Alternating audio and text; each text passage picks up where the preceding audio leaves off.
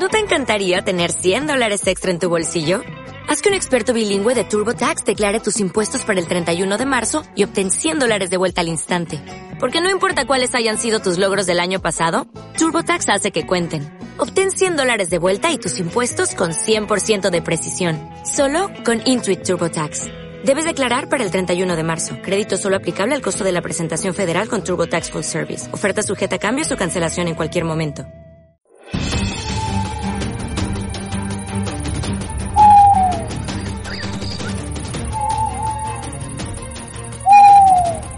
Diario de un esperista.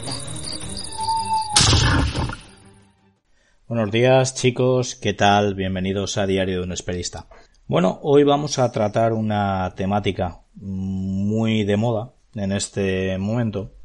Explosionó hace ya un tiempo y ahora se ha puesto de moda cada vez un poquito más por los diferentes motivos que vamos a ir enumerando más adelante.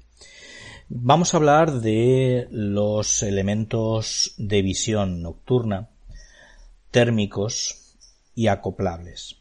Eh, hasta ahora, en España, hasta hace bien poquito, hablar de un térmico o hablar de un infrarrojo acoplable significaba estar fuera de la ley. Pero últimamente hay diferentes autonomías, entre las cuales la mía está, que eh, autoriza su uso, ¿vale? Así como otros usos mm, diferentes de aparatos de control de paso, como cámaras y demás, que bueno, más o menos ya se venían utilizando en muchas otras autonomías. Ahí no vamos a entrar. Eh, hablemos única y exclusivamente de los nocturnos de tipo infrarrojo, térmico y acoplables o no. Hace poquito había una pregunta en Instagram, al igual que ha habido otras muchas, en las cuales eh, unos se postulaban a favor y otros en contra del uso de estos aparatos.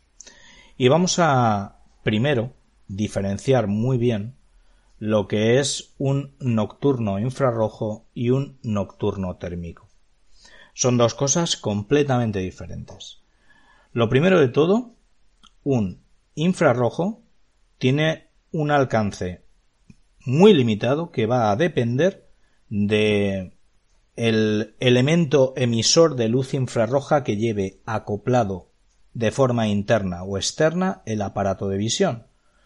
Pongamos que llevamos un aparato con una luz, digámoslo así, que nuestros ojos no ven, pero sí que es capaz de recepcionar el aparato electrónico con el cual estamos observando. Y bueno, podríamos decir que puede rondar aproximadamente los 200 metros, 250 metros para una buena observación y valoración en los mejores casos. A no ser que se lleve un foco del tamaño de un coche, de luz infrarroja. Eh, esto limita un campo de visión pues de alrededor de unos 200 metros a nuestro alrededor, alrededor perdón, siempre y cuando no haya eh, vegetación por el medio porque no es capaz de atravesar la vegetación y mm, básicamente es el que se ha venido utilizando hasta ahora y es básicamente el que se ha utilizado para la observación y valoración de los animales una vez están ya o muy cerca del puesto o en el puesto de tiro. Esto quiere decir que con un aparato infrarrojo la visibilidad está reducida tanto en distancia como en calidad y que de alguna manera el animal debe estar más o menos cumplido en plaza o estar en una zona completamente despoblada de vegetación para poder observarlo tranquilamente.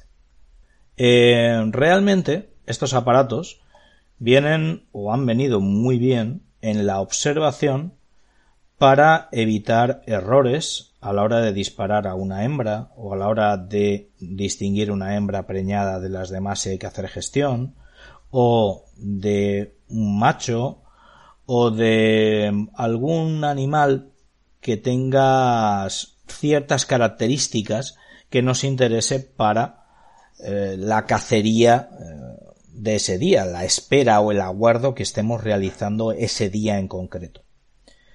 Sin embargo, si nos vamos al polo opuesto, que es el térmico, tenemos la posibilidad de observar con muchos de ellos, aquí cuanto más azúcar más dulce, cuanto más dinero te gastes más eh, alcance va a tener, pero podemos eh, tener distancias de más de un kilómetro de visualización e incluso en muchos casos a través de cierta vegetación, no de toda, pero sí de cierta vegetación, podemos incluso tener una visualización de los animales. Como monocular y como uso ético en una mm, espera, funcionaría del mismo modo que un infrarrojo, pero teniendo más alcance. Y vuelvo a repetir, utilizándolo como monocular, ¿vale? Y utilizando para visualizar la entrada de los animales y qué animales tenemos y valoramos a la hora de tirar. Otra cosa es la diferenciación que hagamos entre el uso del infrarrojo o el térmico de monocular o de acoplable al visor o incluso visor nocturno. Estamos hablando de un caso ya completamente diferente. O sea, no estamos hablando de que vamos a usar el infrarrojo o que vamos a usar el térmico para una visualización y una valoración de los animales, sino que vamos a usar el térmico o el infrarrojo como una herramienta para el disparo, que nos va a permitir estar extremadamente tranquilo, que no voy a alertar al animal de mi presencia con ningún encendido de luz ni nada por el estilo, sino que lo voy a estar observando a través del infrarrojo o del acoplable, eh, térmico o infrarrojo, repito, bueno, pues de la manera más cómoda posible para mí y para él, y voy a esperar el momento justo para poder dispararle cuando esté en la posición adecuada y cuando esté en el momento adecuado. ¿De acuerdo? Eh, yo creo que aquí ya estamos un poquito mm, sobrepasando quizás la línea de lo que yo personalmente mm, considero eh, no ético, porque si está aprobado la ética queda dentro de la regulación, pero sí que estamos en el modo fácil del juego, ¿no? Igual cuando nos ponemos a jugar a un juego de una consola o de ordenador, ponemos el modo fácil, bueno, pues estamos en el modo fácil del juego. ¿Por qué? Pues porque decidimos el momento exacto que disparar. No se va a enterar, no tenemos complicación, estamos tranquilos, no nos agita la respiración porque sabemos que vamos a poder verlo en cualquier momento. Y por lo tanto yo creo personalmente que el uso de los acoplables de infrarrojo o de térmico o bien de visor nocturno directamente para la realización del disparo nos da una ventaja que está muy por encima, demasiado por encima de lo que la ley natural nos debiera permitir.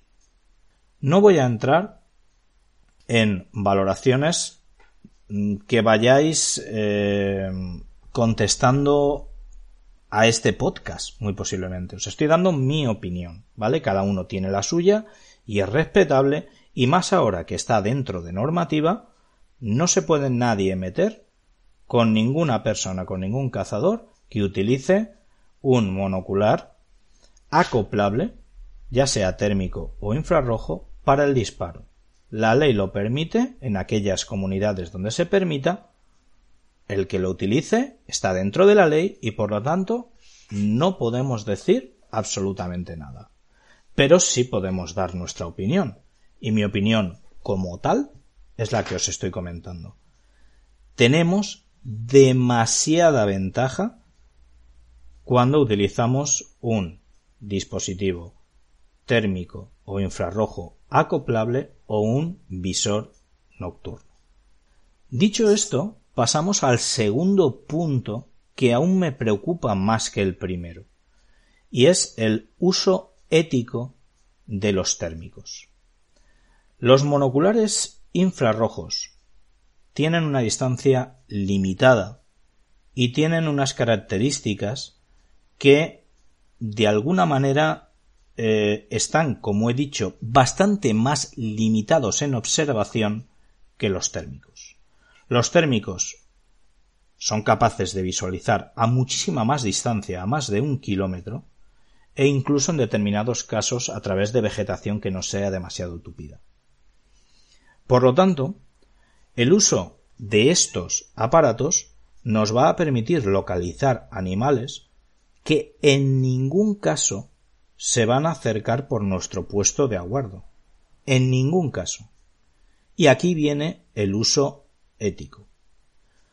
Si yo utilizo el térmico dentro de un uso ético, voy a utilizarlo de monocular o acoplable, de ya cada uno que haga lo que quiera, pero lo va a utilizar dentro de, vamos a decir, un marco normal de una espera que es que el animal te cumpla en el puesto. Pero cuando ese uso ya deje de ser ético, vamos a encontrar que realmente vamos a tener que cambiar el nombre de espera o aguardo por rececho y vamos a tener que incluirlo dentro de los planes técnicos de los acotados y vamos a tener que permitirlos porque si no van a incumplir las normas muchos, muchos cazadores porque desgraciadamente el peor enemigo del hombre es el hombre por lo tanto, el peor enemigo del cazador es el cazador. Y todos conocemos que en malas manos vamos a tener a esa persona, a ese señor, a esa señora, que lleva siete noches seguidas sin ver un animal y va a localizar con su térmico a un kilómetro a un animal interesante y se va a levantar tranquilamente y se va a ir a por él. Cosa que, repito, tiene que estar regulada perfectamente y que tiene que estar aprobada en plan técnico y con los permisos adecuados porque no se puede hacer así como así si no se dispone de las autorizaciones oportunas. Ese uso ético es el que a mí más me preocupa. Y además, creo que en pocas temporadas, si se generaliza el uso del térmico, vamos a tener una diferenciación, un gap muy alto entre los animales jóvenes y los pocos animales viejos que vayan quedando. Porque todo el mundo, como he dicho, va a localizar animales que ni por asomo se iban a acercar a su puesto, que son animales grandes, viejos, que tienen ya sus años, su experiencia, y que no iban a aparecer para nada por el puesto de ese señor o esa señora que esté esperando, y nos vamos a ir, o se van a ir, directos a por él, haciendo un rececho nocturno. Ahí se tiene mucha ventaja, y más si en el momento del disparo podemos acoplar ese térmico a nuestro rifle. O sea, localizamos la pieza a más de un kilómetro. Además de eso, nos ponemos a unos 300 metros, ya no digo ni más ni menos, pongo una distancia media, 300, 250 metros, acoplamos nuestro térmico al visor, disparamos y el animal cae sobre su sombra.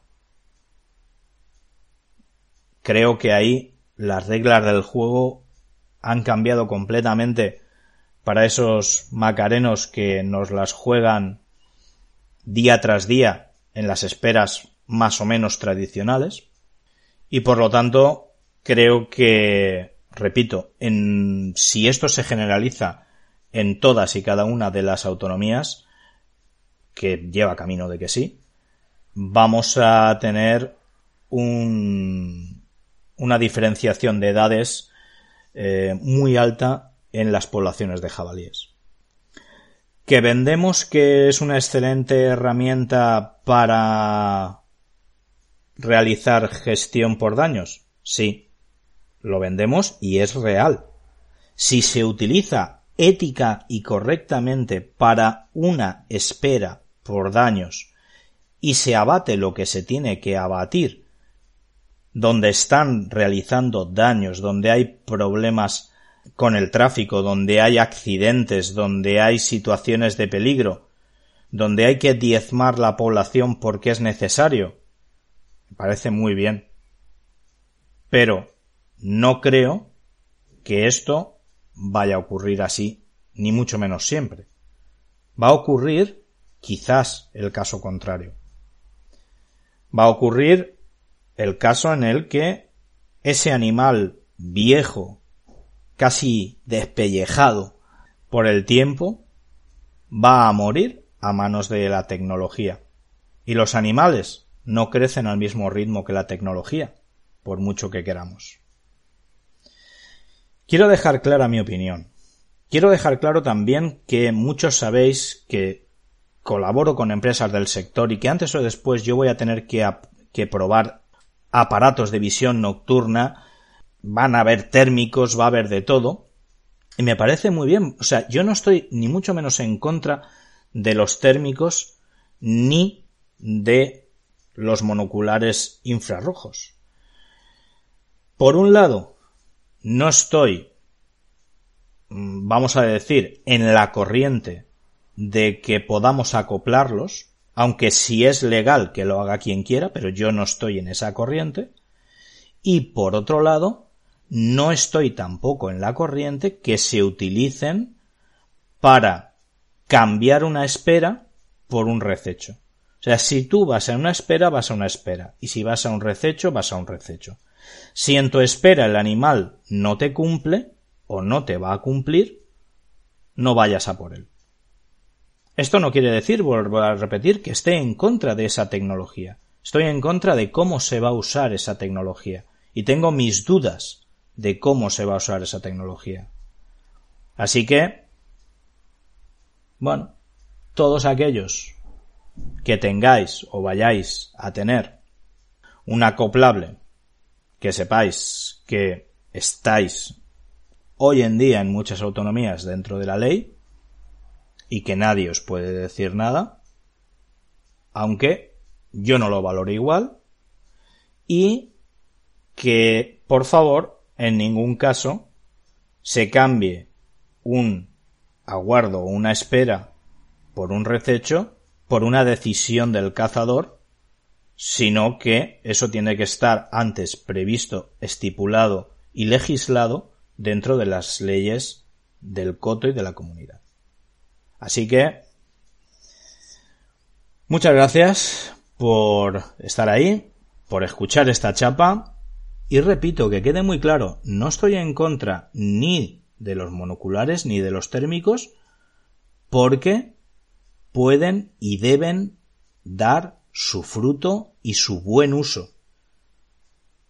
Estoy preocupado por la ética del hombre.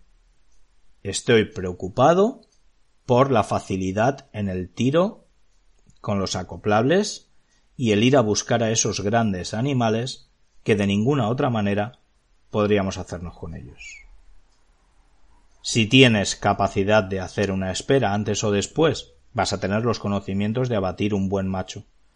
No necesitas demasiada ayuda o no necesitas este punto de ayuda. Y como he dicho, los animales no crecen al ritmo de la tecnología. No intentemos equipararlos.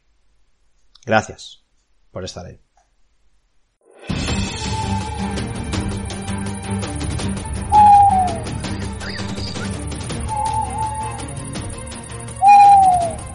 Diario de un esperista.